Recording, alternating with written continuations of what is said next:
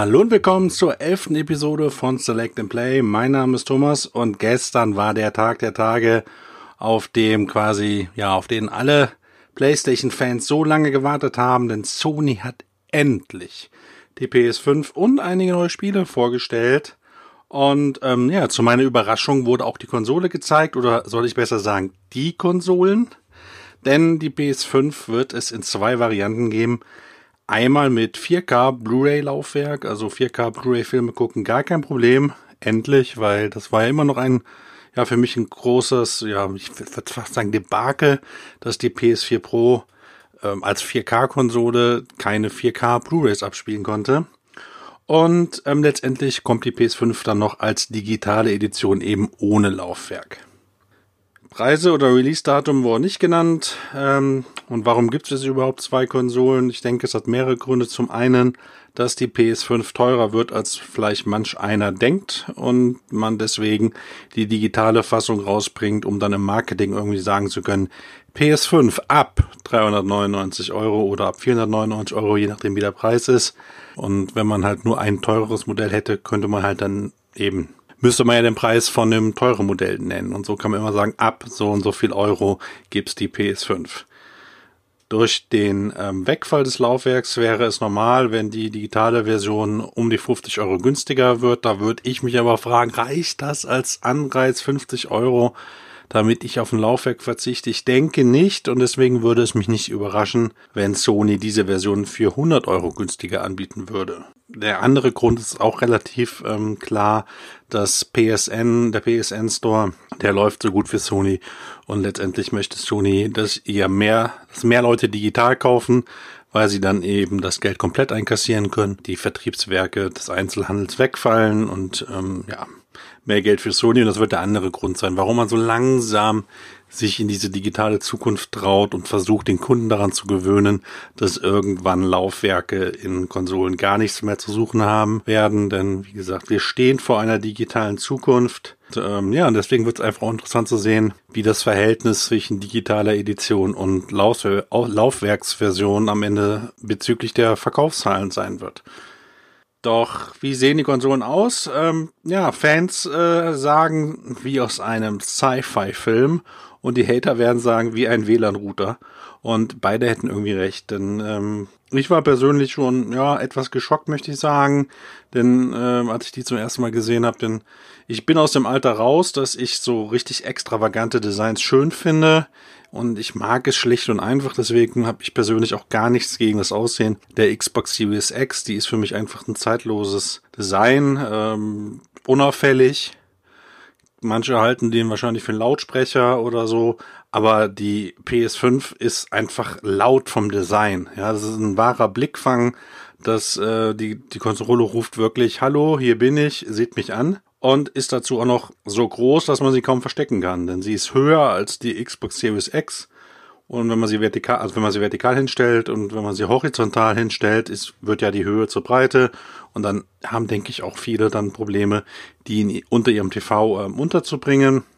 Optisch gefällt mir die digitale Edition deutlich besser, denn hier ist dann das Design wunderbar symmetrisch. Bei der mit dem Laufwerk hat das, ähm, ja, sieht halt einfach so aus, als ob noch irgendwie das Laufwerk dran gepackt wurde und dann hat die fast so einen Buckel, deswegen habe ich sie quasi Modo genannt. Es kommt mir fast so vor, als wäre das Ursprungsdesign der Konsole eben die ohne Laufwerk. Und ähm, ja, dann hat man gesagt, nee, nee, wir können das nicht bringen. Wir brauchen ein Laufwerk, ja, dann pappt halt noch eins dran. Gefällt mir nicht, nicht wirklich. Ähm, als Digital, ich bin, ja, ich bin eigentlich ziemlich digital only bei der PS4 und deswegen könnte es sein, dass ich mir eh dann die digitale Edition kaufen werde. Zumal ich halt auch keine 4K Blu-rays und so weiter gucke. Zur Farbe, ähm, ja, fast so, wie man es eigentlich hätte erwarten können, wenn man den DualSense Controller, der wurde ja schon vor Wochen vorgestellt und der war schwarz und weiß und deswegen ist das nur natürlich, dass auch die Konsole schwarz und weiß ist. Die beiden großen Seitenteile sind komplett weiß und der Mittelteil eben schwarz. Natürlich haben dann Fans direkt auch mal ein Mockup gemacht und dann die Konsole komplett schwarz eingefärbt. Und ich muss sagen, das hat mir dann doch deutlich besser gefallen. Aber zum Start wird es diese Konsole nur in diesem Schwarz-Weiß-Kombi ähm, geben. Und gut, ist ein bisschen schade für mich, weil ich glaube, wie fast jeder hat er am TV oft schwarze Geräte und dann sticht halt dieses Weiß extrem heraus. Aber wie gesagt, irgendwie möchte Sony erreichen, dass die PlayStation ein Blickfang ist. Gut, ich meine, am Ende wird man sich dran gewöhnen. Ich bin jetzt kein Fan des Designs, aber ich werde mich dran gewöhnen. Er tritt sich fest, wie der Handwerker sagt. Und, ähm, ja, und hoffentlich gewöhne ich mich auch an die Größe. Wobei, ich muss halt auch sagen, ich habe lieber eine große und dafür leise Konsole als nochmal so eine Turbine wie mit der PS4. Sollte die PS5 allerdings nicht nur groß, sondern auch laut sein, dann, dann wäre das wirklich ein riesengroßer Fail für mich. Und ich hoffe einfach das Beste, dass sie wenigstens leise sein wird. Ja, doch, Sony zeigte nicht nur äh, Konsole und äh, DualSense-Controller, nein, es wurde eine quasi eine ganze Produktreihe der PS5 Designsprache vorgestellt. Beispielsweise eine Ladestation, auf der man zwei DualSense-Controller ähm, gleichzeitig laden kann. Diese Station hat ebenfalls so ein schwarzes Mittelteil und äh, die beiden weißen Flügel. Das passt also optisch perfekt zur PS5. Dann gab es eine weiße Fernbedienung, die sieht irgendwie edel aus. Also wenn wer, wer die PlayStation 5 als Media Center nutzen möchte, kann das tun. Übrigens hat auch die Fernbedienung im Mikrofon zur Sprachsteuerung eingebaut. Und dann gab es eben auch die Kamera mit zwei ähm, 1080p Objektiven und das soll halt die soll primär dafür da sein, dass wenn ihr streamt, dass ihr euch selber halt filmen könnt und dann könnt ihr halt die Spielmomente übertragen und euer Gesicht. Und dann gab es eben noch einen Puls 3D Headset, der 3D Audio und Rauschunterdrückung ähm, hat. Preise äh, werden nicht genannt, Release-Termin auch nicht, weder für Kontrolle noch für Zubehör. Ähm, ich finde es aber echt gut, dass äh, so viel ähm, Zubehör wahrscheinlich Day One geben wird, denn ich bin einer, der eigentlich fast ausschließlich offiziell Zubehör verwendet und das hier vorgestellte sah gut aus, also von daher wäre ich ein potenzieller Käufer. Ich möchte äh, auch auf jeden Fall positiv erwähnen, wie cool die Konsole präsentiert wurde. Also es war ein herausragendes Video, der ganze Aufbau, die ganze ähm, Aufmachung, ja auch von der ganzen Event extrem hochwertig. Als Überblenden wurde dann immer mit den PlayStation-Symbolen gespielt. Man sah einmal kurz die Bootsequenz der PS5 und damit quasi so ein Sneak Peek der Benutzeroberfläche. Wenn Entwickler redeten, war dies vor schwarzem Hintergrund mit ordentlicher Kamera und Beleuchtung, also von der Production Value echt riesengroßer Unterschied zur, weiß ich nicht, der Inside Xbox im Mai. Denn da saßen ja mehr oder weniger Microsoft-Angestellte am Küchentisch mit billig Webcams und bei Sony war alles so top produziert, eben also wolle man ein teures Markenprodukt verkaufen. Das hat mir also da schon deutlich besser gefallen. Kommen wir aber zu den Spielen und davor gab es reichlich und oft auch mit Gameplay. Also insgesamt kann ich jetzt schon mal vorab sagen, sehr gelungen. Ähm, außer natürlich der Einstieg, denn das war ein Remaster von Grand Theft Auto 5 und das fand ich merkwürdig, vor allem weil nur PS4-Spielszenen gezeigt wurden. Aber gut, GTA 5 ist eines der erfolgreichsten Spiele aller Zeiten mit über 130 Millionen verkauften Exemplaren. Und ähm, nächstes Jahr gibt's dann auch noch GTA 5 Online für PS5 als, als eigenständige Veröffentlichung. Die kann, glaube ich, PlayStation Plus Mitglieder können die dann drei Monate auf jeden Fall kostenlos nutzen. Und das ist irgendwie ganz, ganz gut. Ja, und außerdem erhalten PlayStation Plus Mitglieder ab sofort mit Grand Theft Auto 5 für die PS5, äh 4, jetzt muss ich aufpassen, für die PS4, äh, bis zur Veröffentlichung von ähm, GTA 5 Online äh, auf äh, PS5 für jeden Monat, in dem sie GTA 5 online spielen, innerhalb von 72 Stunden irgendwie eine Million Credits aus Ingame-Konto. Also wer jetzt anfängt, GTA 5 auf der PS4 online zu spielen, kriegt auf sein Konto für jeden Monat eine Million gut geschrieben. So habe ich das zumindest verstanden. Überraschend war dann aber die Ankündigung von Spider-Man Miles Morales ähm, als ja wahrscheinlicher Launch-Titel für die PS5, denn das Spiel ist keine Fortsetzung, sondern eher so ein Standalone-Game wie Uncharted Lost Legacy, also etwas weniger Umfang, wahrscheinlich auch etwas günstiger im Preis. Halte ich für einen grandiosen Move, da Spider-Man äh, eines der bestverkauften PS4-Spiele war. Und ist man, dass man jetzt eben die PS5 mit einem Spider-Man starten lässt, während die Konkurrenz mit einem Halo aufwartet, finde ich einen grandiosen Konter. Also viel besser hätten das gar nicht machen können. Und wenn man auch bedenkt, dass Sony im letzten Jahr die SSD der PS5 mit Spider-Man demonstrierte, macht es Sinn, irgendwie das jetzt in ein Spiel zu packen. Und für Spider-Man 2 wäre es noch zu früh, also knapp zwei Jahre nach dem es veröffentlicht wurde. Also hat man jetzt diese Lösung gewählt und ähm, ja, das finde ich finde ich ein guter, Eine gute Sache. Doch Insomnia Games reicht es wohl nicht, äh, an Spider-Man zu arbeiten und da stellten sie auch noch mit ja, Ratchet Clank Rift Apart ein echtes Highlight der Show vor. Noch nie sah ein Spiel der Reihe so gut aus. Also ich hab das schon bei PS3, als ich ähm, den, den ersten PS3 äh, das Spiel gesehen habe, äh, habe ich damals gesagt, sieht aus wie ein Pixar-Film. Aber diesmal sage ich wirklich, das sieht doch aus wie ein Pixar-Film. Also wunderbar. Dazu scheint das Spiel eine richtige Demonstration für die ultraschnelle SSD zu sein, denn im Gameplay sah man, wie Ratchet quasi ohne Ladezeiten zwischen verschiedenen Dimensionen und Levels hin und her sprang. Das war beeindruckend und ich glaube, in der Form, ähm, in der Qualität, mit dem Gegner aufkommen und alles sicher nicht auf PS4 möglich. Dank DualSense-Controller und den dort vorhandenen haptischen Effekten und adaptiven Tasten, was es alles gibt, soll auch Waffenauswahl und die ähm, Bedienelemente vereinfacht werden. Bin ich sehr gespannt drauf und am Ende hat man noch gesehen, dass man einen weiblichen Lombax spielen können wird. Als Gran Turismo äh, Fan der ersten Stunde, muss ich sagen, habe ich mich tierisch über die Ankündigung von Gran Turismo 7 gefreut, zumal ein echter Karrieremodus bestätigt wurde. Es handelt sich also jetzt wieder um einen richtigen kompletten Ableger ähm, der Rennspielserie, denn Gran Turismo Sport gefiel mir, zumindest nachdem sie diverse Sachen nachgepatcht hätten, unter anderem im Einzelspielermodus. Ähm, aber ich hatte irgendwie auch die Befürchtung, dass vielleicht Sony Gran Turismo Sport einfach nur als PS5-Version bringt. Und jetzt kriegen wir aber doch Teil 7 und ich hoffe, der übernimmt ein paar Sachen, zumindest im Multiplayer von Sport. Ähm, ich hoffe einfach auf ein gutes Gesamtpaket Klasse fand ich, dass wir Gameplay äh, gesehen haben und das auch noch auf der Trial Mountain Rennstrecke. Das ist ja ein Klassiker in der Serie. Optisch äh, sieht das Spiel sehr gut aus. Ich habe mich jetzt nicht komplett weggeblasen gefühlt, sondern ich fand es einfach sieht gut aus. Äh, Raytracing-Beleuchtung war nett. Ähm, es gab aber auch hier und da Pop-Ins, das hat man gesehen, aber es ist ja noch nicht eine fertige Software, von daher sehe ich das nicht so eng. Ähm, und alleine, dass wir Gameplay gesehen haben, lässt einfach hoffen, dass wir nicht bis 2022 oder länger warten müssen, um endlich das Gaspedal durchzudrücken. Also da, da habe ich echt Bock drauf. Japan Studio und Bluepoint Games zeigten dann ein Remake des PS3-Klassikers Demon's Souls.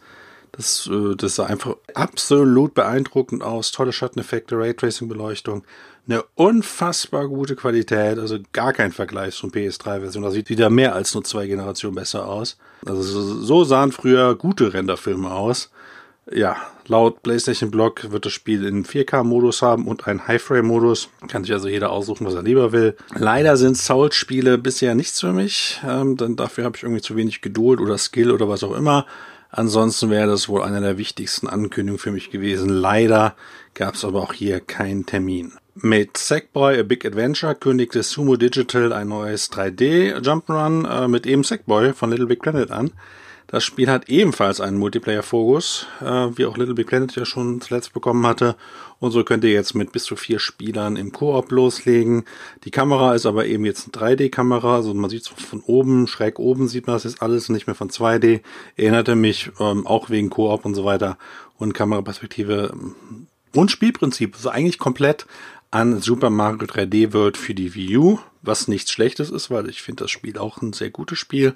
Und ähm, ja, wenn das ähnlich ähnlich gut wird mit dem Sackboy, ähm, finde ich gut. Ich finde es auch gut, dass, nicht Little, dass es nicht Little Big Planet 4 ist, sondern einfach mit Sackboy jetzt was Normales ähm, versucht wird und auch mehr ein Spiel offensichtlich, anstatt irgendwie so ein Editor. Bock auf ein echtes Jump'n'Run habe ich jedenfalls ähm, durch dieses Spiel bekommen und ähm, ja, und fast hätte ich noch ein weit noch mehr Bock bekommen, ähm, als ich Astrobot durch 3D-Welten springen sah. Und ich hoffte so sehr auf einen zweiten Teil von Astrobot Rescue Mission. Das ist für mich eines der besten Spiele dieser Generation, sowieso eins der besten, wahrscheinlich das beste PSVR-Spiel. Ähm, leider verwurstelt Sony aber jetzt Astrobot wieder zu einer Controller-Demo namens Astros Playroom, welches ähm, die Demo auf jeder PS5 vorinstalliert sein wird. Keine Ahnung, wie lang diese Abschnitte sein werden, äh, wie lange. Ähm, ich meine, sieht spaßig aus und alles, sieht cool aus und so. Aber ich weiß halt nicht, ist das jetzt in einer Stunde fertig, ist man da drei Stunden dran? Über einen richtigen neuen Teil hätte ich mich deutlich mehr gefreut als über ein Playroom. Es gab aber auch neue Marken äh, der PlayStation Studios, etwa Returnal von Hausmarke. Ich mag Actionspiele von denen. Ähm, die sind da bekannt durch Twin Sticks Shooter. ich sag mal Resogun, Super Stardust HD, Metafall. Ja, das sind so welche, die mir spontan einfallen. Und jetzt wechselt man mit Returnal so etwas die Perspektive und sieht eher so Third-Person-Ansicht, so ein bisschen über, äh, ja, eher so eine klassischere Third-Person-Ansicht. Und ihr seid irgendwie, ähm, immer noch wird viel geballert, ist klar. Ist ein Actionspiel und ihr seid irgendwie auf einem feindseligen Planeten, der sich mit jedem Tod verändert. Und ähm, ja, dank SSD sind Ladezeiten so gering, dass ihr direkt nach Ableben irgendwie weiterspielen könnt. Bin sehr gespannt, in welche Richtung das hier geht. Denn ähm, ja, der, der, der Trailer mit der Astronautin ähm, lässt so ein bisschen vermuten, dass Story hier vielleicht ein bisschen wichtiger ist als in alten äh, Spielen von denen. Ähm, ja, von daher bin ich mal gespannt. Aber Action können sie und deswegen habe ich da Bock drauf.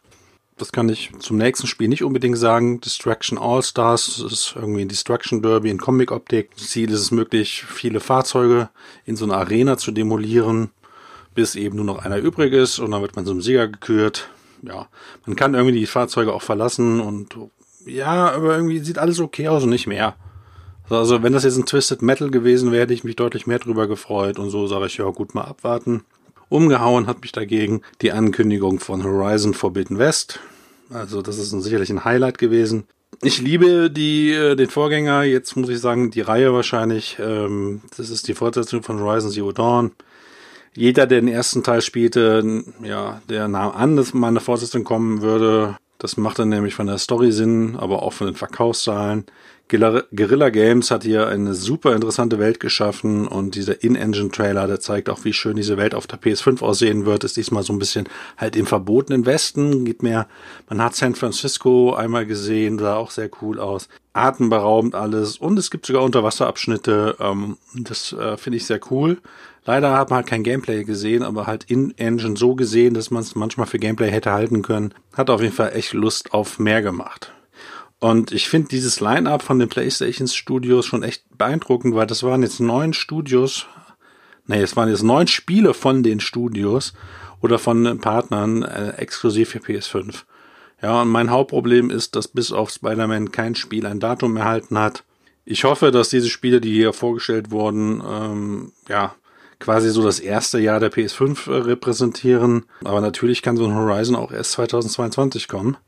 Und äh, völlig klar äh, wäre für mich, wenn irgendwie Gran Turismo 7, Spider-Man und Ratchet Clank Launch-Titel gewesen wären, ich hätte gar nicht überlegen müssen. Ich hätte einfach direkt gekauft äh, mit der PS5. Aber Stand jetzt gibt es halt nur Spider-Man von den PlayStation Studios.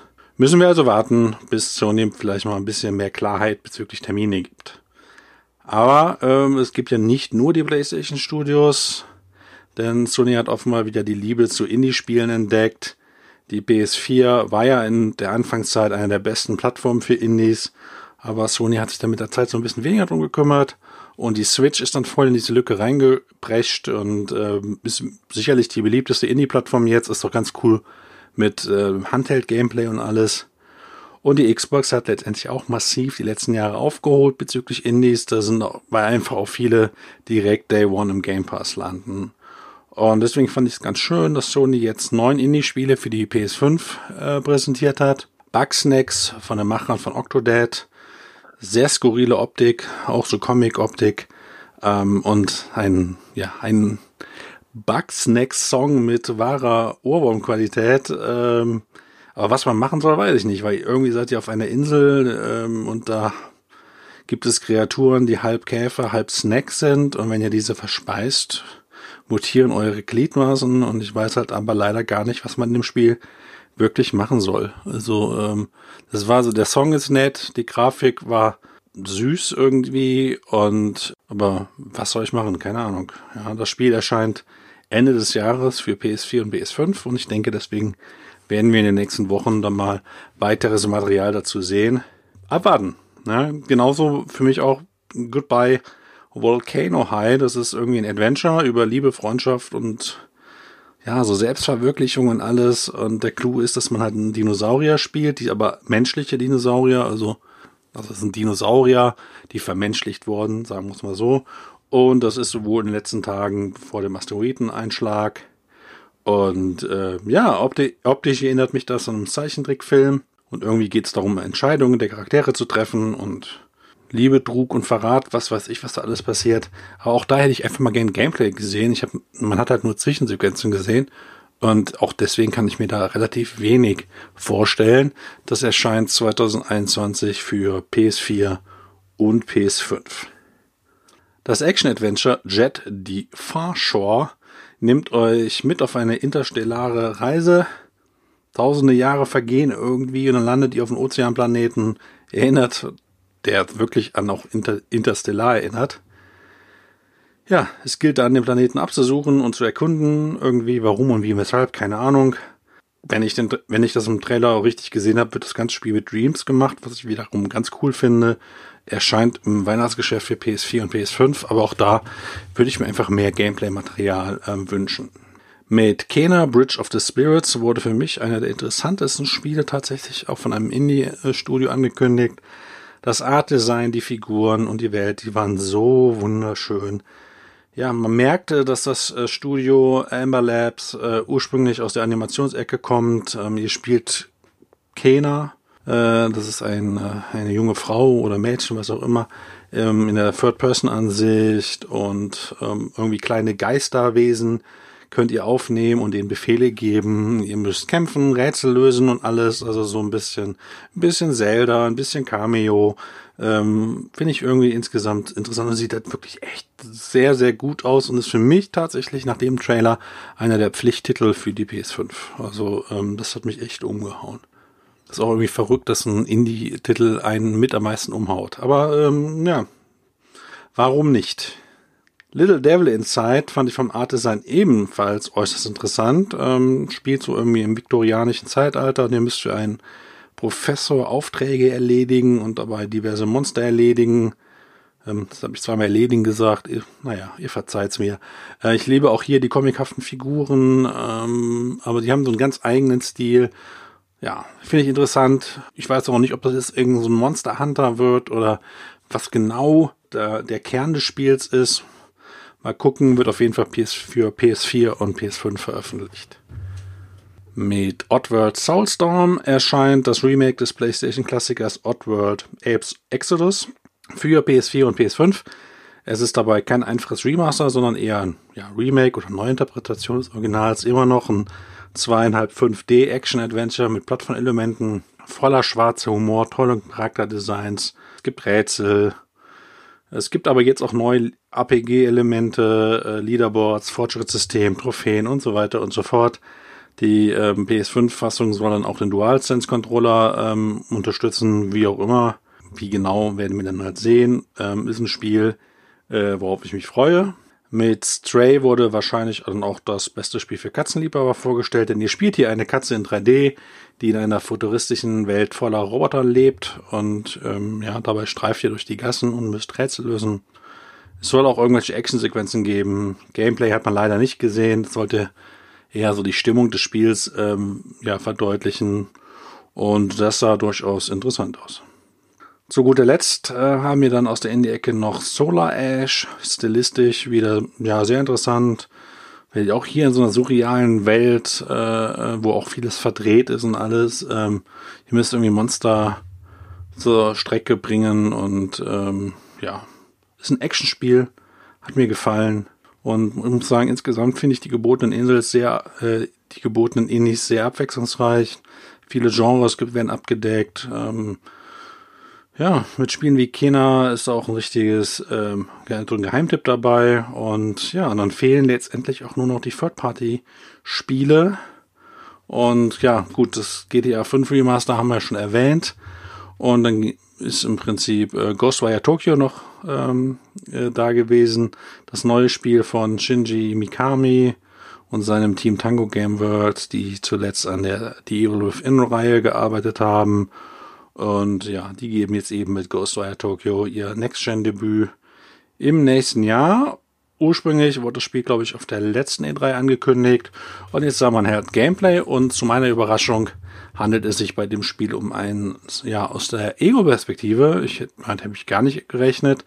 Ähm, irgendwie die Straßen von Tokio erkunden und äh, dann findet man Geister und äh, andere Bedrohungen und die müsst ihr halt dann besiegen und dafür habt ihr ganz viel übermenschliche Kräfte und ähm, ja, interessant. Das erinnert mich irgendwie an, an Bioshock in Tokio mit äh, Zauberkräften oder irgendwie sowas, keine Ahnung.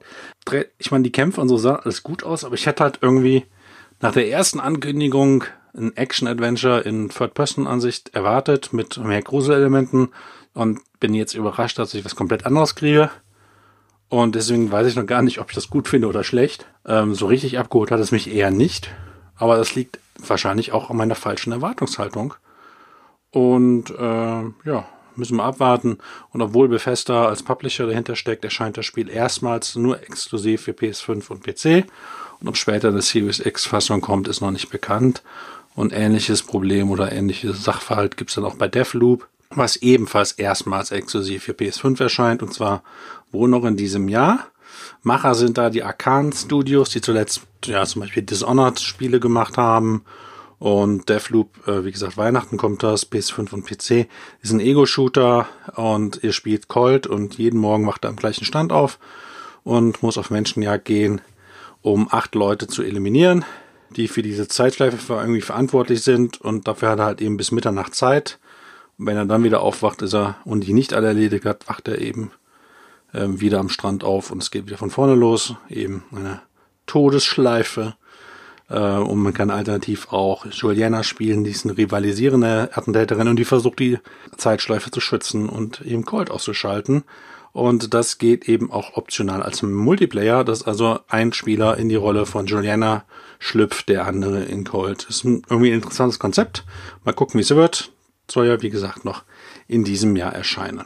Ja, da wurde noch NBA 2K1 gezeigt, kann ich jetzt nicht so viel zu sagen. Ähm, ein weiteres NBA halt. Und ähm, Godfall, und das hat einen unsäglichen Hip-Hop-Trailer spendiert bekommen. Ähm, also Musik und das Gesehene passen überhaupt nicht zusammen. Immerhin soll ja Godfall so ein Loot-Shooter oder ein Loot-Nahkampf-Spiel äh, sein. Ähm, und da bleibe ich irgendwie skeptisch. Also umso mehr ich sehe, umso skeptischer werde ich. Ähm, mal einfach wie oft abwarten.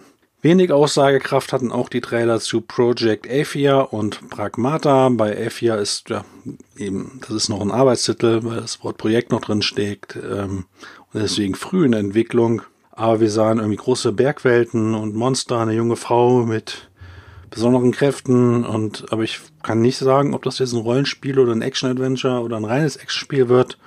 Ähm, dafür hat man einfach zu wenig gesehen. Es sah gut aus, ja, und dann schauen wir mal weiter, was wahrscheinlich dann 2022, 2023 oder so aus dem Spiel wird. Noch weniger lässt sich über Pragmata sagen, welches Capcom dann sogar direkt mal offiziell für 2022 ankündigte. Denn äh, Gameplay gab es nicht und dafür ein verwirrender Trailer, der auch von Kojima hätte sein können. Also irgendwie Person im Astronautenanzug scannt was, trifft in New York ein Mädchen mit so einem Hologrammkatze, dann stürzt ein Satellit auf, auf den Times Square, wo die sind, und auf einmal sind sie irgendwie auf dem Mond. Irgendwie ganz verrücktes Zeug und ähm, keine Ahnung wirklich, was das äh, werden soll. Ja, da war ich fast schon froh, als Hitman 3 gezeigt wurde, weil da weiß man, was man kriegt. Nämlich ein Hitman-Spiel und auch wenn ich die, die Spiele diese, ähm, ja, in dieser Generation nicht gespielt hatte, äh, habe ich die Serie früher gespielt und ähm, ja, am 3. Januar, nee, nee, der dritte Teil erscheint im Januar 2021 und äh, finde ich deswegen ganz cool. Für mich die wichtigste Ankündigung war aber definitiv Resident Evil Village. Ja, der achte Teil der Resident Evil Serie. Leider wurde das Spiel vorab geleakt, äh, sonst wäre das eine tolle Überraschung gewesen. Das Spiel spielt sich wie Teil 7 in Ego-Perspektive und erscheint schon im nächsten Jahr und zwar nur für Next-Gen-Systeme und PC. Ähm, von daher bin ich da gespannt, warum das nur Next Gen ist. Also da werden sie ja wohl größere Änderungen ähm, planen. Und ähm, ja, ich meine, man hat ja schon gesehen, dass diese Resident Evil Formel so ein bisschen durcheinander gewürfelt wird, denn es gibt jetzt Hexen und Werwölfe, Zombies hat man gar nicht gesehen. Erkundung soll eine größere Rolle spielen. Also ich bin voller Vorfreude, eben auch, weil die letzten Teile so gut waren. Und ähm, es interessiert mich auch, welche Rolle Chris Redfield im Trailer spielt, denn den hat man auch gesehen und der ist wohl der Katalysator der Story, weil er setzt alles im Gang. Aber als Spieler schlüpft man in die Rolle von Ethan Winters, wie schon im Vorgänger. Das müssten tatsächlich alle wichtigen Spiele gewesen sein. Gut 25 Spiele habe ich jetzt im Schnelldurchlauf besprochen und als Trailer alles in den Shownotes verlinkt. Hauptkritikpunkt bleibt, dass bis auf wenige Titel kein Release-Fenster gezeigt wurde oder genannt wurde eher. Ähm, also noch nicht mal irgendwie, ja, das kommt 2021, sondern wird einfach nichts gesagt. Kommen jetzt alle Spiele der PlayStation Studios 2020 und 2021, wäre das ein grandioses erstes Jahr. Kommen die alle aber erst 2022, würde das meine Stimmung derbe trüben. Etwas besorgniserregend für mich ist, dass Stand jetzt Spider-Man Miles Morales äh, der einzige Launch-Titel von Sony sein wird. Und weil es ja auch ein kürzeres Spiel sein wird. Also, hm, mal abwarten. Allerdings habe ich mir gerade eben auch die YouTube-Charts angeschaut. Ähm, Aufnahmezeitpunkt, wie gesagt, 12. Juni. Wenn man sich da die Aufrufzahlen anschaut, Platz 1 Spider-Man Miles Morales mit 4,1 Millionen Aufrufe, Platz 2 Horizon Forbidden West 2,4 Millionen Aufrufe, Platz 3 Resident Evil Village 1,23 Millionen Aufrufe, Platz 4 Gran Turismo 7 1,21 Millionen Aufrufe und Platz 5 Ratchet Clank Rift Apart 1,1 Millionen Aufrufe. Das sind die Top 5, wären wahrscheinlich auch meine Top 5 von dieser Veranstaltung. Ähm, und äh, zeigt zumindest mal, die, wo die Interesse der Fans ist und Spider-Man auf Platz 1 und das sagt wahrscheinlich alles. Mit Ratchet und Clank und Horizon sah man ja auch so ein bisschen, in welche Richtung Next Gen gehen könnte, ohne dass jetzt aber äh, bei mir der riesengroße Hype auf, äh, ausgelöst wurde.